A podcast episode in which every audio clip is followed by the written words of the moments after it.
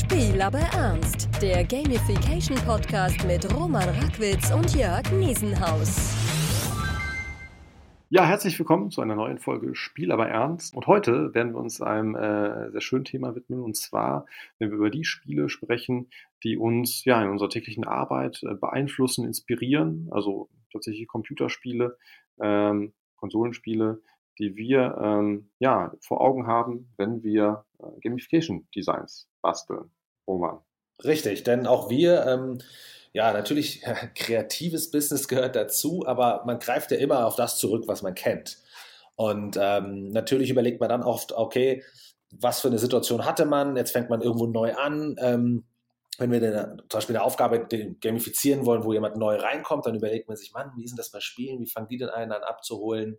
Wie könnte es dahin gehen? Oder wenn es natürlich darauf ankommt, hier, wir wollen Kollaboration schaffen, dann überlegst du dir auch natürlich ganz automatisch eigentlich, oh, in welchem Spiel hat man eigentlich gute Kollaboration und wie wird die getriggert? Also Spiele sind definitiv immer ein gutes Vorbild und ähm, das haben wir bei unserem Gespräch öfter herausgehört zwischen uns beiden, Jörg. Ja. Jeder hat natürlich so seine ja, Favoriten, zum einen aus der ich sage jetzt mal Kindheit, Jugendzeit. Ähm, zum anderen aber auch natürlich, was man vielleicht heutzutage noch macht oder wo man einfach auch merkt, man, dieses Spiel hat es super breit geschafft, sehr erfolgreich bei einer sehr großen Zielgruppe. Also ist natürlich sehr interessant, genau danach zu gucken, was sind denn die geheimen Mechaniken in diesem Spiel. Und äh, wir haben, glaube ich, für uns jeder so zwei, drei Beispiele rausgepickt, wo wir sagen, dass äh, äh, sind die, die uns vielleicht am, am häufigsten unterkommen, äh, mit denen wir äh, in Gedanken am häufigsten irgendwo schwanger gehen äh, und vielleicht dort auch am meisten Spielmechaniken ausborgen. Und ich weiß nicht, vielleicht kann ich mal äh, mit einem Beispiel starten, dann, dann kannst du auch gerne ergänzen.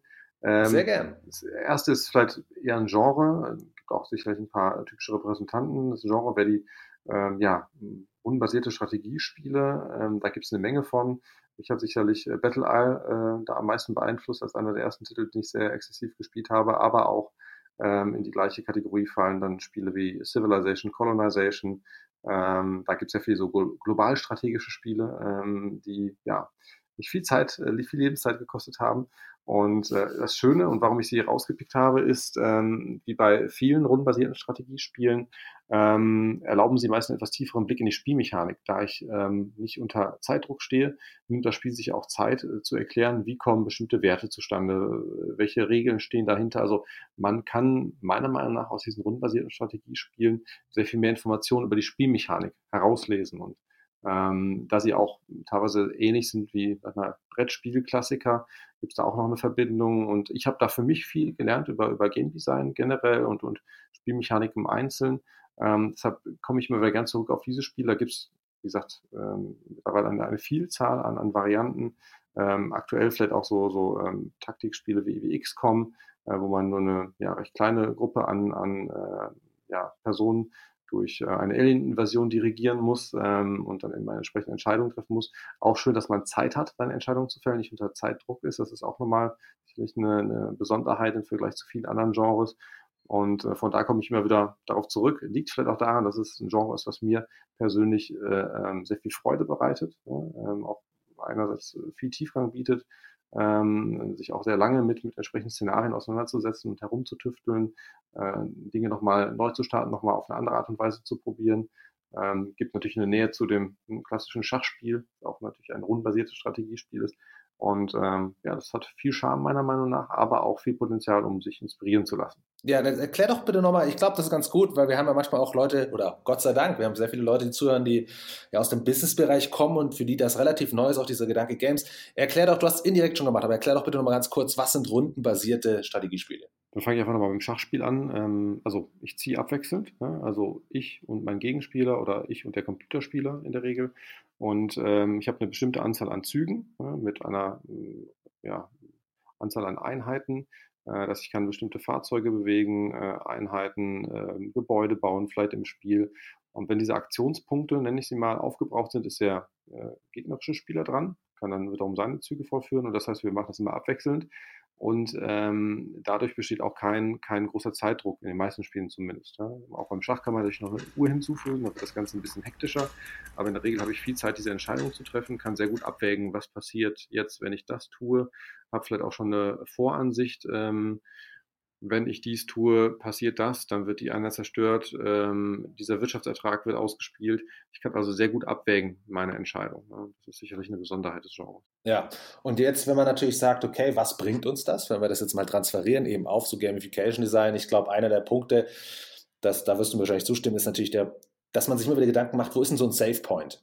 Also man ist ja in seinem Job unterwegs, man ist vielleicht in einer gamifizierten Anwendung unterwegs und dann denkt, will man auch die Leute, will man den Leuten ja auch eine Chance geben, sich mal zurückzulehnen, zu überlegen, ähm, was ist gerade passiert, beziehungsweise einfach auch mal ähm, im richtigen Moment abbrechen zu können, ohne das Gefühl zu haben, dass die Leute immer unter diesem Druck stehen. Diesem, ah, ich, wenn ich jetzt aufhöre, dann ist das und das verloren oder wie auch immer.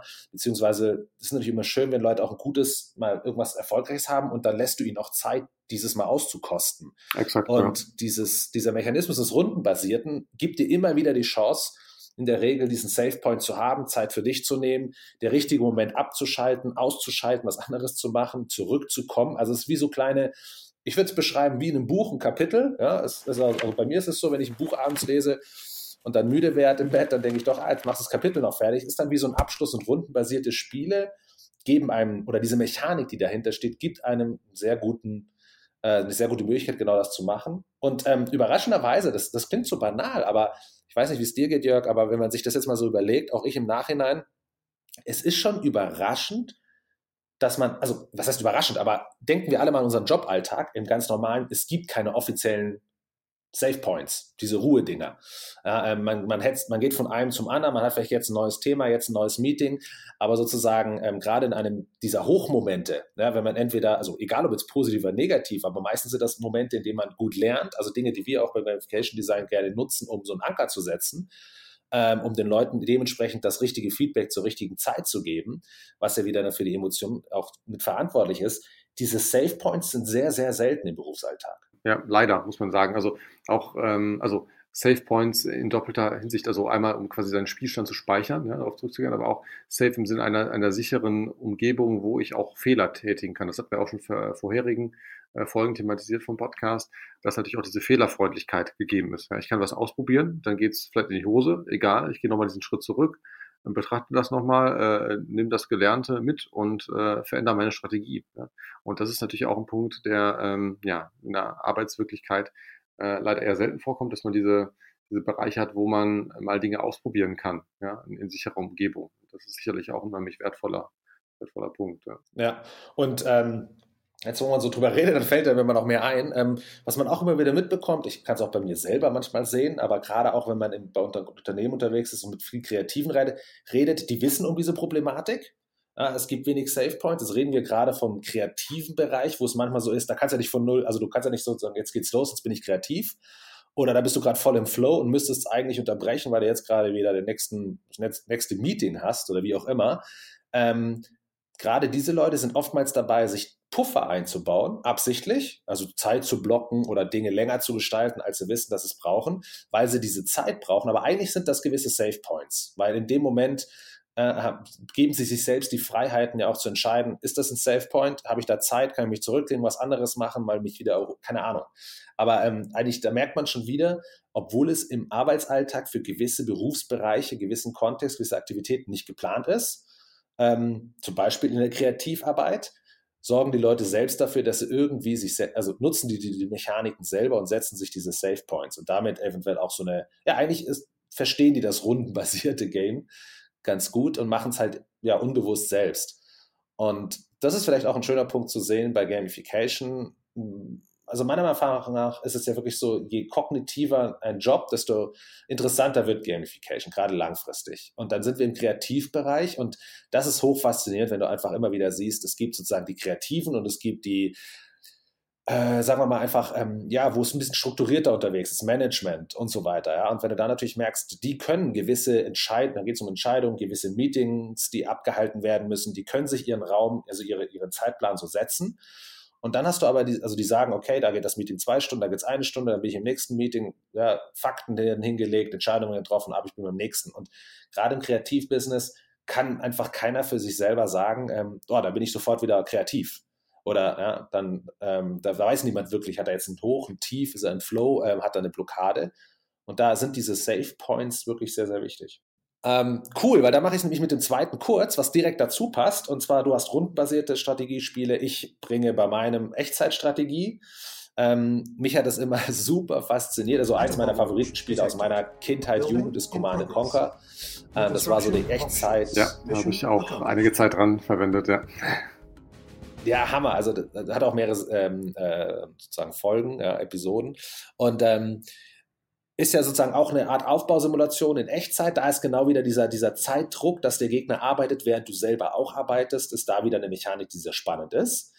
Ähm, also da sieht man wieder ein und dieselbe Mechaniken, nicht ein und dieselben, sondern Mechaniken, die konträr zueinander stehen, so rum, wie rundenbasiert, wo du Save Points hast, wo du in Ruhe nachdenken kannst, wo während der Gegner einen Move macht, du wieder nachdenken kannst und deine Ruhe hast, ähm, ist es beim Echtzeitstrategie genau nicht so. Ähm, merkst du auch, wenn du sehr gute Gegner hast im, im, im, im Social, also wenn du im Multiplayer unterwegs bist, unglaublich, wie schnell manche sind, was dich noch zusätzlich unter Druck setzt. Ähm, das ist wie eine Mechanik, die ab und zu riesen Bock macht, riesen Spaß macht, vielleicht eine tolle Abwechslung zu genau eben dem rundenbasierten Bereich immer wieder ist, wenn man die gute Balance darin hat. Ähm, sorgt dafür, dass, und dann auch um das wieder in die Realität zu setzen, ähm, merkt man auch immer wieder, dass interessanterweise wenn Leute zu wenig nach, also sagen wir, sagen wir, unter einem gewissen Zeitdruck fangen Leute an, Entscheidungen intuitiver zu gestalten oder intuitiver zu treffen. Und es gibt einige Untersuchungen, wo, wo man einfach herausgefunden hat, dass ähm, intuitive Entscheidungen nicht unbedingt schlechter sind als die rational durchdachten. Ja, also wenn die, wenn die Leute Ahnung haben von dem, was sie machen. Wenn jetzt einer in ein neues Umfeld geworfen wird, dann kann er intuitiv schlecht entscheiden. Aber wenn einer erfahren ist, intuitive Entscheidungen können oftmals ähm, ja, sind die sehr, sehr, haben die eine super Trefferquote, weil die auch halt so eine gewisse Art von ja, Empathie mit reinspielen und so weiter. Und gleichzeitig spart man natürlich auch Zeit. Man denkt Dinge nicht zu Tode. Also kann eine Mechanik sein, die im gewissen Kontext, im Job, in der richtigen Situation angewandt, durchaus auch da äh, ja, absichtlich herbeigeführt werden sollte oder hilfreich ist, um eben diesen, diesen Benefit zu erreichen. Und also finde ich auch ein super, super Beispiel. Ähm, wir haben uns auch in der Vergangenheit da bedient. Ähm, ich hatte es, glaube ich, schon mal früher thematisiert. Wir haben zum Beispiel für die Firma SEW Eurodreifen, äh, also ein Hersteller von Antriebstechnologie, eine Visualisierung gemacht für autonome Fahrzeuge. Und die steuert man letztendlich wie in einem echter Strategiespiel. Auch da finde ich das, das Interface als, als, äh, als Spielelement, äh, also sehr verschiedene Elemente, die zusammenkommen und das Interface sicherlich auch sehr spannend, gerade um diese intuitiven mhm. Entscheidungen zu ermöglichen. Also das eine ist, diese Entscheidung zu treffen für sich und die, sie dann möglichst schnell und ohne ja, viel Umwege ähm, an das Spiel zu kommunizieren. Und das machen Echtzeitstrategiespiele auch meiner Meinung nach ziemlich hervorragend. Also ähm, über die Jahre hinweg hocheffiziente ähm, Spielelemente entwickelt, die sich im Interface wiederfinden, wie ich ganz schnell eine komplexe Anzahl von Einheiten mit ähm, ja, äh, Entscheidungen quasi versorgen kann. Und das haben wir uns zum Beispiel auch ähm, zunutze gemacht in der Vergangenheit. Ja. Und ich denke, das sind auch, auch schöne Beispiele, die man auf ganz unterschiedlichen Ebenen aus solchen Spielen lernen kann. Also ich kann auf der quasi Logik-Spielelement-Ebene äh, bleiben. Ich kann aber auch in das Interface gehen und mich da auch quasi inspirieren lassen. Ne? Super, also ich glaube, ein super Beispiel. Man sieht, man nimmt zum Beispiel Aufbausimulation, einmal rundenbasiert, einmal Echtzeitstrategie, ähm, gleiche Genre, gleiche Inhalte, andere Mechaniken, die jeweils eine andere Aktivität hervorrufen und machen. Genau, klasse Beispiel. Da mache ich mal direkt weiter und zwar mit einem, ähm, mit eigentlich dem ersten Game, das mich so richtig in den Videospielbereich gezogen hat und gleichzeitig, oder andersrum, also erstmal das Spiel, Doom. Doom der Ego-Shooter, Doom 1. Ähm, ich war in der achten Klasse, glaube ich. Also was war es? 2003? 2004? Wann kam es raus? Irgendwas um den Dreh rum? Äh, Schmarrn, sorry. Ja. Nein, zehn Jahre vorher. 93, also 93 94. 93 müsste es Genau, richtig, sein. 93. Ähm, und das Interessante ist, weil es heißt ja immer so, also um das einfach mal klar zu machen, es war auch mein erstes Social Player-Erlebnis. Ähm, damit die Leute einfach mal merken, das hat nichts damit mit zu tun, welches Genre wir haben, sondern Social heißt natürlich, ähm, mache ich es alleine oder mit anderen. Und, oder Multiplayer-Erlebnis. Und damals weiß ich noch, da saßen wir dann mit vier Disketten vom Computer, haben die dann installiert, jeder, und dann konntest du mit maximal vier Leuten ähm, gegeneinander spielen. Oder miteinander, du konntest ja auch zwei, zwei ähm, Zweierteams mit gegeneinander oder drei gegen einen oder wie auch immer. Das Spiel hat das nicht vorgegeben, das musste man dann schon selber machen. Aber ähm, das war sozusagen mein erstes Multiplayer- und Social-Erlebnis in einem Spiel. Ähm, ja, jetzt Ego-Shooter haben natürlich so ihren Ruf. Aber ähm, das war äh, für mich hochfaszinierend, hat Spaß gemacht und hat auch einfach dafür gesorgt. Dann haben wir auch irgendwann angefangen, Level zu bauen. Das war auch mein erster Punkt, genau. Ähm, Level-Editor gab es dann, bisschen später. Also sozusagen, und das war hochinteressant, weil wenn ich jetzt drüber nachdenke, jetzt wo wir so drüber sprechen, ich fand meine, ah, das ist vielleicht eine Antwort auf eine andere Frage, das ist cool, weil ich fand zum Beispiel die Level, die ich selber gebaut habe, nie so attraktiv wie gute Level, die andere gebaut haben. Andere wiederum fanden meine Level ganz attraktiv. Ähm, und das hängt natürlich auch damit zusammen, dass du einfach, wenn du das Level baust, kennst du jede versteckte Ritze. Ja, klar, du kennst alles auswendig. Du weißt genau, wo der beste Ort ist zu stehen, wo hast du eine gute Übersicht und so weiter. Und das nimmt dir natürlich oder gibt dir das Gefühl der kompletten Kontrolle, beziehungsweise auch, äh, oder da wird nichts Überraschendes passieren, als auf Level-Design-Basis, weil du kennst es ja selber.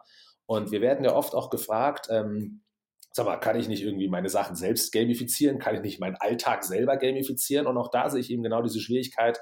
Ähm, wenn du dir selber Herausforderungen stellst und du die designst, dann kennst du eigentlich automatisch auch die Lösungen zu der Herausforderung. Womit es wiederum eine, nicht wirklich eine Herausforderung ist oder beziehungsweise maximal eine, die nicht ja, überraschungs- oder kognitiv getrieben ist, sondern du musst halt irgendwas abarbeiten. Wobei, also finde ich, finde ich sehr spannend, die Sichtweise. Ähm, ich glaube, bei, bei, bei Doom äh, kann ich auch gut nachvollziehen, weil man dann relativ schnell ähm, weiß, äh, wie sind die besten Laufwege, wo sind die besten auch Upgrades, ja, welche Waffen, welche Items lagern wo. Das ist auch ziemlich zentral für das Spiel, was ich damals auch äh, im Netzwerk gerne gespielt habe. Ähm, aber generell beim Leveldesign, ich glaube auch, ähm, ich habe ja auch eine Zeit lang für, für die Siedler-Serie beispielsweise Level entwickelt und ähm, ab einer gewissen Komplexität und Größe ist es aber so, dass auch ähm, jeder Spieler das Level anders anpackt. Das heißt, für mich war es auch sehr faszinierend, nachher zu sehen, äh, also in Testern über die Schulter zu schauen oder Videoaufzeichnungen zu sehen, wie ja. spielen die Leute mein Level, weil die Leute ganz andere und neue Wege gehen. Äh, und das auch generell, also immer ein spannendes Thema auch bei Gamification-Systemen. Ähm, man kann sich noch als, als Game Designer, als Gamification Designer noch so viel Gedanken machen. Die Spieler werden nachher einen Weg finden, äh, irgendwie dieses, Design auf den Kopf zu stellen. Und das ist deshalb auch ganz wichtig. Auch ich habe es glaube ich schon ein paar Mal gesagt, das Plädoyer für für frühe Nutzertests. Also egal, ob es ein Level ist oder ein Gamification Design, ähm, äh, einfach mal ein, ein zwei äh, Freunde davor setzen Arbeitskollegen oder Idealfall jemand aus der Zielgruppe äh, des, des späteren Systems ähm, und das einfach mal testen lassen, weil da kommen teilweise ganz, ganz spannende Sachen zutage, mit denen man überhaupt nicht gerechnet hat, ja? weil die Leute auf ganz andere Ideen kommen. Ähm, deshalb auch für mich das Level sein unheimlich spannend, äh, diese eigene Erfahrung, klar, wenn ich selbst mein Level spiele, habe ich ähm, macht es bei, weitem nicht so viel Spaß, das würde ich unterschreiben, aber glaube, es gibt immer noch die Möglichkeit, dass auch Leute das wiederum ganz anders interpretieren. Definitiv, also anderen wieder über die Schulter schauen, ist wieder was anderes, ja. Und auch da wieder die Learnings. Ähm, wir gestalten, wir haben immer Leute, die sind verantwortlich für gewisse Prozesse in Unternehmen und die gestalten sie nach ihrem besten Wissen und Gewissen, beziehungsweise immer automatisch, natürlich intuitiv auch nach ihren Zielen. Und ähm, es wäre vielleicht mal insgesamt eine nette Übung, muss ich mir überlegen, ob man das mal in gewisse Workshops einbaut, ähm, dass man die Leute einfach auf eine sehr einfache Art und Weise mal gewisse Spiele mehr oder ja, Level mehr designen lässt und dann sieht, okay, die Leute nutzen es ganz anders, beziehungsweise auch gerade mitzubekommen, ähm, was man selbst immer für sehr logisch hält, wenn man ein Spiel erklärt, auch die Regeln erklärt oder es dementsprechend baut und dann merkt, Moment mal, erstens verhalten die sich vielleicht nicht danach, aber vielleicht auch unbewusst, weil sie die Regeln doch nicht so verstanden haben, weil es doch mehr als eine Auslegung gibt oder so. Ähm, also das wäre gerade mal interessant, wenn man so, das hatten wir gerade sogar bei uns in so einem Fall haben, wenn man ähm, Manuals, Anleitungen gestaltet. Das wäre eine Sache, die da interessant ist, ja, weil das ist ganz oft einer der Punkte, wo man sagt, ist doch klar, wie es lief, aber nein, die Leute verstehen es anders, anderer Kontext. Ähm, Arbeitsplatzbeschreibungen, Prozessbeschreibungen, ähm, oder auch natürlich, wenn es dann darum geht, das hat so zu sein, obwohl die anderen vielleicht, die Mitarbeiter, in dem oder in dem Fall das Pendant dazu, das, was du gerade erwähnt hast, ja der Spieler, vielleicht eine viel bessere Lösung erlebt hat, ja, gefunden hat. Weil, muss man auch so sehen, in, die, in den seltensten Fällen machen die Spieler etwas anders, als du es dir dachtest, obwohl sie vielleicht deine Lösung kennen, aber und es macht gleichzeitig ihr Leben schwerer, sondern sie machen etwas nur einfach äh, anders, wenn sie für sich der Meinung sind, sie haben einen attraktiveren, schnelleren, effizienteren klügeren, smarteren Weg gefunden. Noch, noch ein weiterer Punkt, der mir auffällt bei Doom, was du auch gerade erwähnt hast, also ich finde es aber ein ganz schönes Beispiel, äh, weil du es auch gebracht hast, also die Leute, die das von außen sehen, sehen, ähm, gut, Doom ist mittlerweile veraltet, ja, das ist also sehr pixelig, aber es ist natürlich ein äh, Spiel, äh, ne, man schlachtet Monster ab, äh, schießt andere über den Haufen, äh, alles sehr martialisch, aber das tatsächlich der, der Spielkontext, der erlebte Kontext ist ein ganz anderer, also wirklich diese Äh, also man, man kämpft im Team oder äh, einzeln gegeneinander, aber äh, es sind sehr freundschaftliche Miteinander. Früher hat man dann auch immer die Computer zu den Kollegen mitgeschleppt, äh, die irgendwo im Keller aufgebaut und äh, das war ein ganzes Happening drumherum, mhm. also Netzwerkpartys. Und äh, das äh, finde ich bei, also gibt es schöne Analogie zu manchen Gamification-Systemen, wo ich vielleicht auch in einem Bereich bin, wo es jetzt also vielleicht nicht um äh, Gewalt geht äh, am Arbeitsplatz, aber ähm, vielleicht auch um Kontext, wo man denkt, so, ach, hier passt ein Spiel überhaupt nicht rein. Man findet aber nachher ein Spielsystem oder spielerische Elemente, die wirklich sehr gut dazu passen und die Erfahrung wirklich in eine ganz andere Richtung bringen. Und ich glaube, das ist äh, da auch eine schöne Analogie, dass äh, nicht unbedingt das, was man auf den ersten Blick sieht, das nachher ist, was das, äh, was das Erlebnis prägt. Ja. Und ähm, ähm, ich glaube, dafür sind Ego-Shooter und auch gerade die äh, Spiele, die man miteinander, gegeneinander spielt, ein sehr, sehr schönes Beispiel. Definitiv. Also auch dieses Happening Get Together drumherum wurde auch das, das ist ein schönes Beispiel dafür, dass man eigentlich Spielmechaniken, sowohl wie Spiele selber, als Mittel zum Zweck nutzt und sie nicht ja. das, das, das eigentliche Ziel selbst sind. Also für mich war Doom da, damals auch zum Beispiel ein Trainingsspiel für das Aufbau eines lokalen Netzwerks, ah. ne, was damals auch nicht so trivial war wie heute. Also äh, damals gab es noch die äh, alten äh, BNC-Steckersysteme. Es war wirklich ein, ein Rieseneck in ein, zwei Stunden, äh, wenn es dann klappte, das, das Netzwerk aufzubauen. Also quasi ein äh, Doom war quasi der, ja. der Motivator dahinter, sich einen Netz, ja, in die Netzwerktechnik einzufuchsen. Und eins, was du gerade auch angesprochen hast, nur als Nebending, du hast gerade Pixelig erwähnt, ja, Doom 1, kennen wir alle noch sehr pixelig heutzutage versuchen immer alle so sehr realistisch zu sein, die Technik voll auszunutzen. Wir haben einfach die Rechenpower, wir können das auch. Ähm, kann ich voll verstehen. Ist natürlich super geil, wenn du auch so eine Vive an, aufhast und dann so sehr realistische Sachen siehst, ja, oder es sehr fotorealistisch siehst, oder gerade irgendwie neuen Blockbuster sind eigentlich alle so. Ähm, nur eines dazu, bevor man sich dafür entscheidet, diesen Weg zu gehen, der ja auch aufwendig und teuer ist, sollte sich jeder immer überlegen, dass man, es hat auch Nachteile. Also man macht es immer auf Kosten von etwas. Und der Punkt, den ich meine, ist, man macht etwas sehr, sehr fotorealistisch. Man, das heißt aber auch, man kaut dem User, dem Nutzer, diesen ganzen Bereich des Visuellen schon bereits vor. Man, man kaut ihm die ganze Welt vor, man erzählt ihm oder man zeigt sie ihm direkt, wie sie auszusehen hat. Und damit nimmt man dem User aber auch die Möglichkeit, in seiner eigenen Fantasie gewisse Dinge selbst zu gestalten.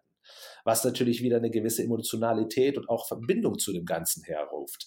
Ähm, und das ist das andere, ja, wenn es einmal gezeigt wurde, dann kann ich es auch nicht mehr aus dem Gehirn rauskriegen. Das kennt jeder selber, wenn einer, wenn einer mal ein Buch liest, wo er den Film vorher schon gesehen hat. Ja, dann, dann, laufen die Szenen einfach so ab, wie sie im Film sind. Dann weiß man genau, wie das Gebäude aussieht, das Haus aussieht, die Menschen aussehen und so weiter. Das würde natürlich ganz anders funktionieren, ähm, wenn man das Buch vorher gelesen hätte. Und genau, ich glaube, das ist auch eine der Faszinationen der alten Spiele oder weshalb die immer wieder ein Revival erleben, gerade diese Retro-Games, so Spiele wie, also Text-Based Games oder eben auch äh, Space Invaders oder so, ja, wo man einfach so wenig Information kriegt, dass ohne dass man es eigentlich wirklich bewusst wahrnimmt, aber im Kopf selber baut man seine eigene Welt, die natürlich dann viel klarer ausgestaltet ist im Kopf. Und genau das macht auch einen Teil dieser Faszination aus. Und auf Gamification bezogen heißt das, jeder von der Leute, die jetzt bei uns zuhören und sich mal inspirieren lassen oder auch was umsetzen wollen, rennt nicht sofort los, macht nicht sofort die geilsten Grafiken, überlegt euch erstmal die Mechaniken und lasst dem User ruhig auch mal bewusst so viele Möglichkeiten wie, wie, wie, wie möglich, sich selbst diese Welt zusammenzubauen. Dadurch schafft er auch eine ganz andere emotionale Verbindung und der User hat dadurch das Gefühl, hey, das ist seine Welt, die er gestaltet, wodurch sie ihm natürlich auch gleich viel mehr wert ist, anstatt ihm alles vorzukauen und genauso zu gestalten, wie es auszusehen hat ähm, kann sein, dass es Sinn macht, kann gut sein, aber hat auch gewisse Nachteile. Was hast du als drittes? Beziehungsweise als zweites Beispiel, genau, also ich glaube, wir, wir schaffen heute schaffen ja, zwei ja. pro Nase. Wir können mal gucken, vielleicht noch eine zweite Folge machen mit, mit weiteren Beispielen. Äh, mein, mein zweites Beispiel ähm, ist auch direkt ein recht umfangreiches. Ich versuche trotzdem mal ein bisschen runterzubrechen. Ich habe mir World of Warcraft rausgepickt. Ähm, wer das nicht mhm. kennt, es war auch viel in der medialen Berichterstattung. Es äh, gehört zum Genre der, Achtung, Massive Multiplayer Online Role-Playing Games. Da stecken direkt mehrere Informationen drin. Ich schlüssel es mal kurz auf. Also Massive Multiplayer heißt, ich spiele nicht nur mit wenigen Leuten, also wie du, Doom zu viert, sondern Massive heißt, das sind direkt mehrere tausend Leute, die sich in einer Spielwelt bewegen. Die Spielwelt ist persistent, also wenn ich den Computer ausmache, ist die Spielwelt noch da und andere Leute treiben dort noch ihr Unwesen. Ähm, es ist online, äh, naheliegenderweise, also ich logge mich über einen Online-Client ein und äh, die Welt befindet sich auf Spielservern. RPG steht für Role-Playing Game, das heißt, ich schlüpfe in die Rolle eines fiktiven Charakters. Ich beschreibe es immer so, das ist so ein bisschen das Herr der Ringe-Setting. Es gibt äh, Zwerge, Elfen, Orks, Goblins, äh, alles was dazugehört. ähm, so ein bisschen mittelalterlich mit Magie äh, und Drachen.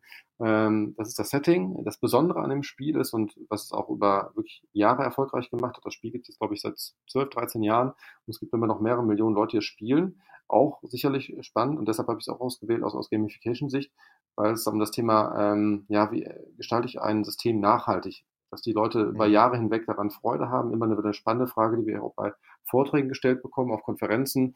Äh, wie ist das denn? Ähm, haben die Leute irgendwann genug vom Gamification-System? Hören sie auf, äh, das zu nutzen? Wann wird es langweilig? Und World of Warcraft ist sicherlich insofern sehr, sehr spannend, weil es ganz viele Aktivitäten bündelt. Also ich habe ganz, wenn ich das Spiel betrete, habe ich ganz viele Optionen, äh, äh Dinge zu tun. Also ich kann alleine ähm, Aktivitäten folgen, ich kann mich mit Leuten treffen, verabreden, ich kann also in der offenen Welt äh, herumlaufen, ich kann äh, bestimmte Aufgaben wahrnehmen, die mir äh, Computerspielcharaktere geben und diese dann erfüllen, dafür Belohnung einstreichen. Ich kann mich mit anderen Spielern im Wettstreit messen. Ich kann aber auch einfach nur auf Kräutersuche gehen. Ja, es, ist, es gibt Berufe, die ich ausüben kann. Davon ist zum Beispiel äh, Alchemie einer. Ich suche also Kräuter, verarbeite die zu Tränken zum Beispiel. Ich kann äh, Fälle bearbeiten. Ich kann Waffen schmieden. Also auch ähm, Tätigkeiten mit ganz unterschiedlichen Anforderungen, ähm, die ganz viele verschiedene Bedürfnisse abdecken. Ja, und das, das finde ich sehr spannend als System, äh, weil wir haben auch in vergangenen Folgen ja darüber gesprochen, dass wir sehr viele verschiedene Spielertypen haben. Ja, teilweise vereinen wir auch mehrere Spielertypen in uns. Und ähm, World of Warcraft schafft es sehr gut, viele Spielertypen anzusprechen. Das heißt, es treffen in dieser Spielwelt ganz, ganz unterschiedliche Personen aufeinander, die vielleicht sonst nie miteinander spielen würden, weil all diese Sachen abgedeckt sind und, und das ist das Spannende, sich ergänzen. Ja, also wenn ich zum Beispiel jetzt eine sehr herausfordernde Aktivität äh, die äh, mir fortsteht mit mehreren Spielern, dann muss ich mich ausrüsten, dann brauche ich vielleicht ein paar Tränke. Ja, da gehe ich zu jemandem, der diesen Alchemieberuf ausübt. Und schon habe ich eine Verbindung zwischen zwei doch sehr unterschiedlichen Spielarten. Möglicherweise wird derjenige, der äh, die Zaubertränke braut, ähm, sich nie in einige großen Dungeons vorwagen, aber er kann mich dabei unterstützen. Ja, und so gibt es direkt eine Überschneidung. Es gibt Kommunikation zwischen den Spielern, Austausch. Und das finde ich unheimlich spannend, dass also jeder abgeholt wird. Es gibt auch immer was zu tun. Also ich betrete diese Welt und es gibt immer eine Herausforderung. Es ist nie, dass da irgendwie tote Hose ist oder Langeweile. Es gibt immer was zu tun, auch spannend. Ähm, es gibt immer bedeutsame Aufgaben, äh, die ähm, ja eine Herausforderung bedeuten für mich. Und das ist wirklich eine, eine, ja, als, als Konstrukt eine sehr spannende Spielwelt, die natürlich sehr umfangreich ist, sehr teuer auch in der Entwicklung war oder immer noch ist, weil es immer noch gepflegt wird, aber als, als, als Spielplattform äh, sehr inspirierend für Gamification-Systeme. Ja, und was, was auch spannend ist, sind gerade diese, das kennen wir noch mal in anderen Spielen, findet man das viel, aber gerade auch da bei World of Warcraft, dieser berühmte Fortschrittsbaum oder Aktivitätsbaum, ja. da du einfach siehst, wo dir, jeder, wo dir jederzeit, wenn du drauf guckst, gezeigt wird, was hast du schon erreicht und was steht noch vor dir. Also äh, gerade dieser Punkt, hey, es ist noch nicht fertig, da kommt noch was. Und wir dürfen nie vergessen, Neugier ist so was Wichtiges für den Menschen. Und auch dieses Gefühl eben, ähm, dass jetzt nicht alles vorbei ist, sondern da kommt, ja, dass einfach, das, es geht weiter. Ich meine, wir sind die einzige Spezies, die daran glaubt, dass auch irgendwas nach dem Leben passiert oder diese, diese Hoffnung hat. Ja, warum? Weil wir eben dieses, dieses Gefühl, schätze ich, also ist jetzt einfach aber mein Gedanke, auch nicht ertragen wollen, können, keine Ahnung, viele jedenfalls, dass eben dann plötzlich Schluss ist. Ja, irgendwann ist Game Over. Genau, richtig. Und dieses, diese, dieser Baum zeigt dir immer wieder zum einen, hey, da ist noch was, es lohnt sich, mach weiter. Und zum anderen auch zeigt es dir, was, woher du kommst, was du schon alles gemacht hast, was dir natürlich auch wieder suggeriert, Moment mal, wenn du jetzt aufhörst, dann war das alles umsonst. Und ähm, gerade diese Darstellung, also gerade allein nur dieser Punkt zu sehen, was ist noch drin, was für Möglichkeiten hast du, auch dieses, egal wo es du wählst, du hast es erwähnt, äh, kommt immer was Bedeutsames, diese Darstellung des Ganzen, das ist etwas, wenn man sich mal überlegt, warum man oft geholt wird in Organisationen, um Gamification zu machen. Einer der Punkte ist ganz klar, hey, die Leute verlassen uns zu schnell. Oder gerade die Guten. Und wenn du dann überlegst, warum oder nachfragst, dann ist es der Punkt, die, wegen, die, die meisten oder viele gehen nicht wegen dem Geld ja, sondern die gehen vor allem überhaupt die Überlegung, sich mal umzuschauen, passiert nur selten, gerade bei den guten Leuten, wegen Geld, weil die verdienen schon nicht schlecht, sondern da immer das Gefühl, boah, ich weiß nicht, ich stecke irgendwie fest, ich habe nicht das Gefühl, dass es weitergeht. Und oftmals geht es aber weiter, nur es wird nicht kommuniziert an die, nicht ja, zurückgespielt, kein Feedback in der Richtung. Und so ein Baum, ähm, der zurück und nach vorne schaut, kann super Mechanik dafür sein. Guter Punkt. Also generell bei den Rollenspielen, das ist jetzt nicht nur bei World of Warcraft so, diese äh, Charakterentwicklung. Ich fange an als vielleicht relativ unbedeutender Held, äh, kriege immer mehr Fähigkeiten ja. dazu, also dieses ständige was wir auch hatten, äh, die Suche nach dem besseren Ich. Ja, das, das findet ganz extrem in diesem Rollenspiel statt. Also auch sehr klassisch vom, vom Storytelling, das findet man in der Literatur ja auch. Also der Held, der, der wandelt sich im Laufe der Geschichte, ne, findet neue Gefährten und äh, wird immer äh, kompetenter in dem, was er tut, äh, hat neue Ausrüstung. Also, und das macht World of Warcraft auch super. Also es gibt ständig, äh, kriege ich was Neues, neue Fähigkeiten, neues Schwert, neue Rüstung. Äh, ähm, ich schalte neue Bereiche frei. Also es ist ein permanente das äh, Freischalten von neuen Dingen, was natürlich auch äh, mir suggeriert, da ist immer noch mehr, da ist immer noch mehr. Und das äh, für manche Leute äh, reicht das aus, dass sie es seit schon ja, über 13 Jahren spielen. Ja, und das ist schon beeindruckend. Das schaffen wenige Spiele, muss ich sagen. Also ich habe viele Spiele in der Vergangenheit ja. gespielt. Ähm, dann mal ein paar Wochen, mal ein paar Monate, vielleicht wenn es hochkommt, aber es sind wirklich wenige Spiele, die so umfangreich sind und so motivierend, über lange Zeit dran zu bleiben. Und das ist ähm, wie gesagt, weil, weil wir auch häufig darauf angesprochen werden, bei Gamification-Systemen auch, glaube ich, eine große Herausforderung. Natürlich hat nicht jedes Gamification-System das Entwicklungsbudget äh, von, von Blizzard Entertainment, die World of Warcraft entwickeln, aber man kann sich trotzdem viel abschauen. Richtig.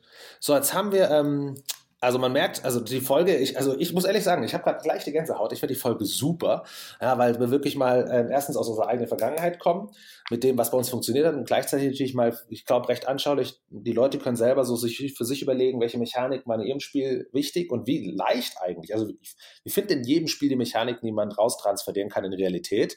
Ähm, du hast vorhin schon gesagt, ja. ich glaube, wir bleiben jetzt bei jedem zwei. Vielleicht machen wir noch mal eine andere Runde später. Ich würde aber vorschlagen, dass ähm, jeder von uns zum Beispiel nochmal ein Game, ein älteres vielleicht sogar erwähnt, ähm, wo wir, ja, das hoffentlich einige der Leute kennen, ähm, die uns zuhören.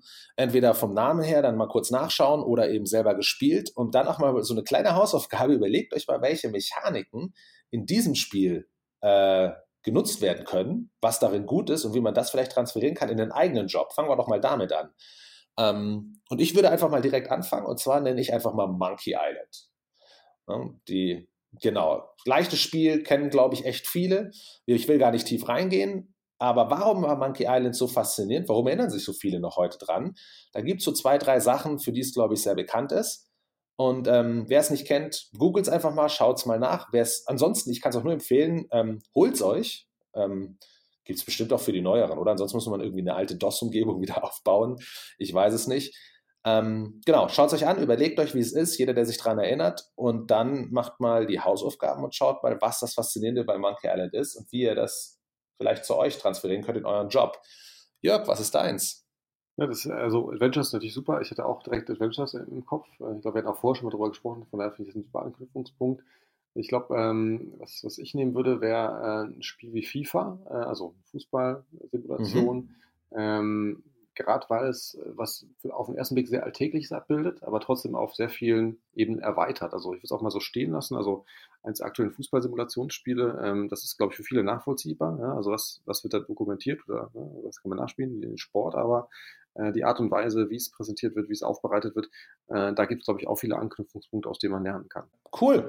Dann freuen wir uns auf euer Feedback, ähm, für die, die zugehört haben. Ja, sind sehr gespannt. Genau, lasst uns mal wissen. Ähm, ähm, Schreibt es in die Kommentare vielleicht ähm, ja, in die Facebook-Gruppe. Das geht auf jeden Fall. Gerne auch über äh, Twitter. Taggt uns einfach, Jörg und mich oder einen von beiden. Und dann, ähm, wenn ihr Ideen habt, lasst uns wissen, Fragen dazu, vielleicht ein anderes Spiel, was ihr, wo ihr sagt, keine Ahnung, warum das so viel Spaß gemacht hat, kann man sich überhaupt nicht vorstellen. Dann nehmen wir das vielleicht mal in der nächsten, in einer anderen Folge auf. Jörg, vielen Dank dafür wieder. Die Folge hat mir wirklich Spaß gemacht. Ja, Freude lag ganz auf meiner Seite, definitiv. Ja. Und dann, ähm, jo, dann sehen wir euch alle wieder bei der nächsten Folge. Ähm, dazwischen sind aber, so viel wird, steht wohl fest, kann ich sagen, ähm, die Feiertage, Weihnachten und ein neues Jahr. Von daher euch allen, die mit uns das begleitet haben. Jörg und ich sagen wirklich vielen, vielen Dank. Ähm, das hat uns riesen Spaß gemacht bisher, die Resonanz zu dem Ganzen, der Erfolg für uns auch, also in der Nische doch eine, eine gute Zuhörerschaft gefunden zu haben, auch oftmals Feedback bekommen zu haben. Ähm, in der Richtung habe ich bestimmt ein paar neue Ansätze, um das weiterzubringen, ein paar äh, Neujahresansätze. Auf jeden Fall erstmal ähm, ja, von, von unserer Seite, denke ich, Jörg, oder? Auf jeden Fall frohe Weihnachten, guten Rutsch an alle. Absolut. Und wir freuen uns darauf, euch im, im neuen Jahr sehen wir uns euch, äh, nee, uns, uns auf jeden Fall, Jörg, aber euch hoffentlich auch wieder. Ciao. Alles Gute.